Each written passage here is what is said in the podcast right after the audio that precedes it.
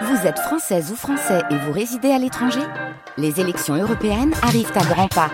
Rendez-vous le dimanche 9 juin pour élire les représentants français au Parlement européen. Ou le samedi 8 juin si vous résidez sur le continent américain ou dans les Caraïbes. Bon vote Un podcast France Culture.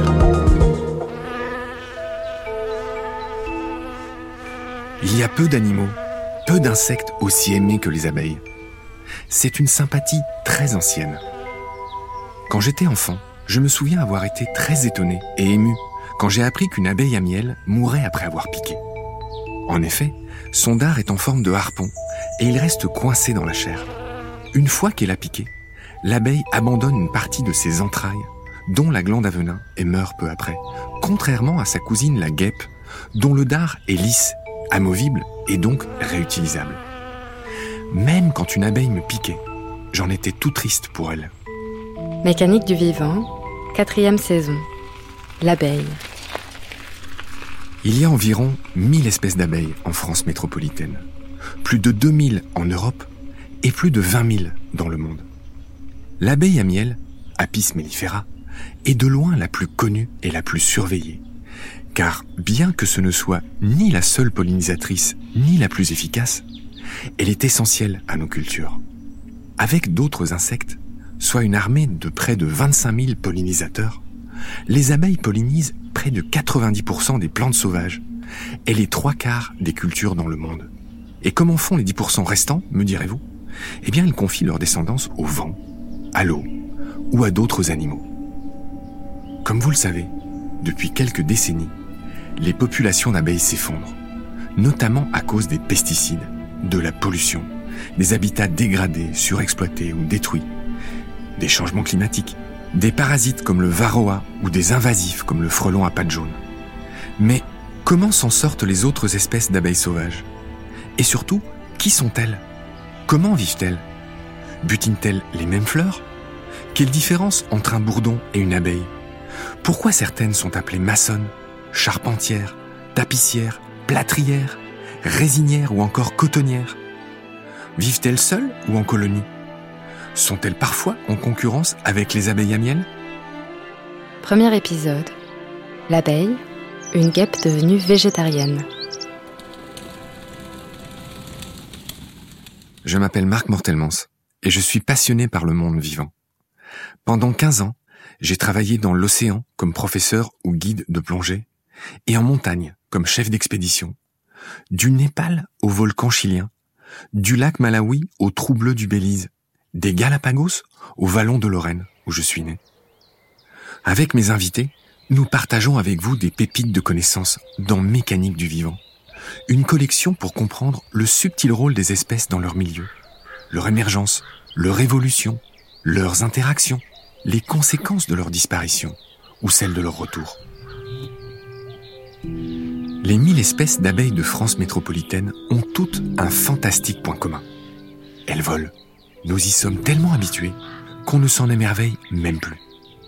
Dans l'histoire du vivant, l'invention du vol est pourtant une innovation majeure.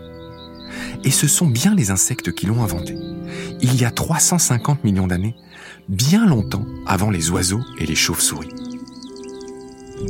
Les tout premiers aviateurs ressemblent aux libellules et ils possèdent deux paires d'ailes. La possibilité de voler est un énorme avantage pour les insectes. Ils peuvent échapper à leurs prédateurs, coloniser de nouveaux milieux, se rencontrer et se reproduire. Les libellules sont, jusqu'à aujourd'hui encore, les insectes les plus adroits en l'air. Elles sont capables de voler à reculons, de faire des loopings, du vol stationnaire millimétrique, et tout ça grâce à leurs deux paires d'ailes indépendantes, de véritables mécaniques de précision. Chez les abeilles, les deux paires d'ailes sont solidaires en vol. Elles sont même attachées par de petits crochets. Et c'est de là que vient leur nom d'hyménoptère, au passage. C'est le nom de l'ordre auquel appartiennent les abeilles, les guêpes et les fourmis aussi. Le mot hymen désigne la membrane des vierges et aussi le mariage.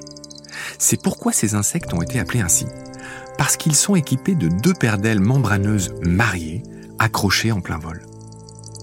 Et si les libellules volent mieux que les abeilles, nos butineuses, elles, se consolent en pouvant replier leurs ailes sur le dos. Chez les abeilles sauvages, qui vivent dans des abris très étroits, on en voit tout de suite l'avantage.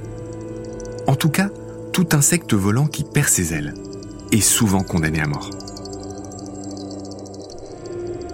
En parlant de mort, il y a un très étonnant lien de parenté entre les abeilles et des guêpes primitives, un groupe appelé les sphégiens pour être exact, proche des guêpes. Et c'est Stéphane Bonnet, le rédacteur en chef d'Abeilles en Liberté, qui me l'a appris. Les guêpes, c'est une famille d'insectes qui est euh, plus ancienne, beaucoup plus ancienne que les abeilles. Et on considère que euh, les abeilles seraient des guêpes qui seraient devenues végétariennes. C'est-à-dire que, au lieu de nourrir leurs larves avec euh, de la viande ou avec des proies du type insectes, elles se sont mises à nourrir leurs larves avec du pollen et c'est à ce moment-là, c'est-à-dire au moment de l'émergence des, des angiospermes, hein, des plantes à fleurs, qu'une coévolution entre des insectes pollinisateurs comme les abeilles et des plantes à fleurs a pu se mettre en place. Il y a 170 millions d'années, c'est l'apparition des plantes à fleurs.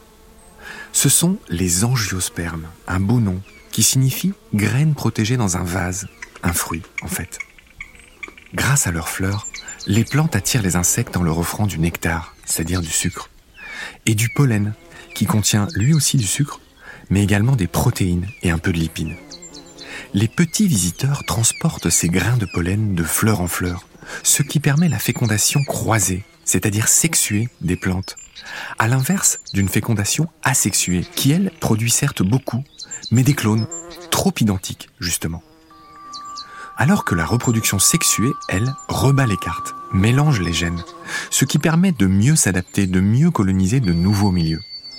Grâce aux insectes, ces plantes ne sont plus condamnées à s'auto-féconder, ou encore à s'en remettre au vent, au petit bonheur la chance. Ça fonctionne bien pour un être vivant, ça fonctionne bien pour une plante. Le fait de pouvoir se cloner, ça permet de perpétuer ce bon fonctionnement.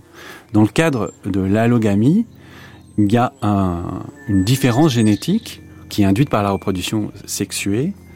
Et ça, ça permet une meilleure adaptation des descendants, puisque les conditions peuvent changer. Le fait d'être différent du parent, ça confère la possibilité d'avantages adaptatifs. Grâce à cette alliance, les plantes à fleurs ont fait un hold-up historique. Elles constituent aujourd'hui plus de 90% des plantes terrestres. Darwin surnommait cette incroyable réussite l'abominable mystère. En tout cas, nos plantes à fleurs sont apparues plutôt tard dans l'évolution. C'était il y a 170 millions d'années. Et ce sont elles qui vont provoquer l'émergence des premières abeilles au sein de la vieille famille des sphégiens, proches des guêpes. Les sphégiens, jusqu'à aujourd'hui encore, sont ces guêpes très minces qui pondent leur œuf dans une proie au préalable paralysée. Je résume. Les plantes colonisent la Terre il y a 400 millions d'années, bien avant les insectes et bien avant les autres animaux. Il y a 350 millions d'années, comme je vous le disais, c'est l'émergence des premiers insectes volants. Et il y a 250 millions d'années, c'est l'arrivée de nos hyménoptères, l'ordre des abeilles, des guêpes et des fourmis. Donc en fin de compte, quand les plantes à fleurs apparaissent, il y avait déjà des hyménoptères depuis belle lurette. Et ils ressemblaient plus ou moins aux guêpes actuelles et mangeaient des insectes, c'était des carnivores donc. Mais petit à petit, vers 130 millions d'années, certaines de ces guêpes primitives ont commencé à trouver des protéines ailleurs, en l'occurrence dans le pollen des premières fleurs. Et progressivement, c'est ainsi qu'elles sont devenues flexitariennes, puis complètement végétariennes. Même la plupart des guêpes actuelles, quand elles sont adultes, se nourrissent de nectar. Mais la grande différence avec les abeilles, c'est qu'elles nourrissent leurs larves avec de la viande. Le chercheur britannique Dave Goulson, grand spécialiste des insectes, a merveilleusement résumé cette histoire et l'a située dans le temps. Il a dit, je cite, Les premières abeilles sont donc apparues il y a 130 millions d'années, à une époque où nos propres ancêtres ressemblaient à des rats. Mais revenons-en à nos guêpes et à nos abeilles. Vous êtes-vous déjà demandé pourquoi les abeilles étaient si poilues? Et pourquoi les guêpes, à l'inverse, n'ont pas de poils? En fait, l'évolution est passée par là. Les poils, qu'on devrait plutôt appeler des soies en toute rigueur, sont tout sauf décoratifs.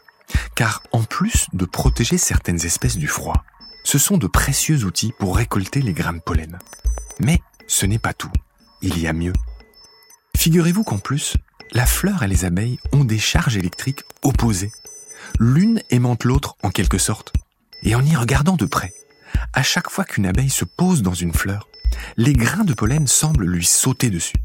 Et elles faire, ces abeilles. Car une fois saupoudrées de pollen, elles n'ont plus qu'à se brosser et à se peigner avec leurs pattes, puis à les stocker sur ces mêmes pattes ou sur le ventre pour le transport. Nous verrons d'ailleurs ces différentes méthodes de collecte et de transport dans le deuxième épisode. Les poils dont je parle ici sont même branchus, ramifiés, plumeux, fourchus quoi. Du coup, leur fourrure est encore plus efficace grâce à ces poils fourchus pour retenir le pollen. Et si on parlait maintenant de la fameuse taille de guêpe? Tout comme leurs ailes jointes, cette caractéristique est typique d'une grande partie des hyménoptères. De fait, les abeilles, comme tous les insectes, ont encore en trois parties tête, thorax, abdomen. Trois paires de pattes, une paire d'antennes et deux paires d'ailes. Et toujours à la loupe, que voit-on?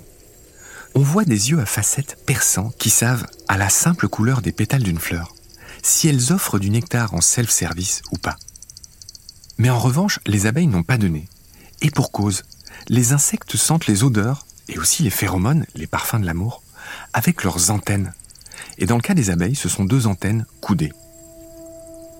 Mais finissons cet épisode sur quelque chose de bien plus piquant, le dard des abeilles. Et pour ça, il faut regrimper dans l'arbre généalogique des hyménoptères, l'ordre des abeilles, des guêpes et des fourmis, comme je l'ai déjà dit. Cet ordre est divisé en deux sous-groupes, en gros avec ou sans taille de guêpe. Tous ceux sans taille de guêpe, avec le thorax bien collé à l'abdomen, s'appellent les symphytes. Et ce sont de drôles de zigues tout raides. Et c'est d'ailleurs ce que veut dire symphyte, soudés ensemble.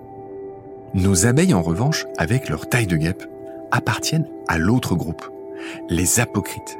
J'ai bien dit apocrites. Et ça veut dire juste séparés en grec. Accrochez-vous, ces apocrites se subdivisent encore en deux. Et d'abord, il y a les térébrants, ce qui veut dire transperceurs. En général, ce sont des parasites avec une immense aiguille à l'arrière du corps des femelles. Et ce tube s'appelle l'ovipositeur. Il sert à pondre des œufs dans un hôte qui servira de garde-manger vivant. Mais nos abeilles guêpes, elles, ne mangent pas de ce pain-là. Elles appartiennent au groupe d'en face, les aculéates. Je vous assure que c'est pas moi qui ai inventé ces noms. Et ça veut dire les portes aiguillons. Et c'est là que je voulais en venir. Chez elles, cet ovipositeur, cette longue aiguille, a perdu cette fonction de ponte pour devenir, vous l'avez deviné, un dard. Et c'est pourquoi seules les femelles piquent chez les guêpes et les abeilles. Vous voyez au passage que dans les mécaniques du vivant, rien ne se perd, mais tout se recycle. Le tube de ponte recyclé en arme, il fallait y penser. Faites la guerre, pas l'amour en résumé. Je vous épargne les subdivisions suivantes, mais grosso modo, il y a six familles d'abeilles en Europe. Et elles sont regroupées sous la bannière des anthophiles. Encore un beau mot, ça veut dire les amoureuses des fleurs deux précisions que m'ont soufflé les scientifiques qui m'ont aidé à polliniser cette émission. 1. Il y a une septième famille d'abeilles qui n'existe qu'en Australie. Comme ça, on peut officiellement dire que dans le monde, il y a sept familles d'abeilles. Et deux, il y a des guêpes végétariennes et des abeilles carnivores.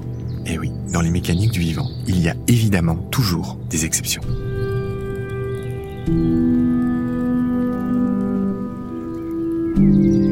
C'est la fin de cet épisode. Dans le prochain, nous allons lever le voile sur les espèces et les familles les plus notoires, les plus incroyables d'abeilles sauvages. Et vous allez voir qu'elles ont été façonnées par l'évolution. Ces espèces ne construisent pas les mêmes nids, ne butinent pas sur les mêmes fleurs, n'ont pas les mêmes habitudes. Et je vais vous raconter pourquoi et comment.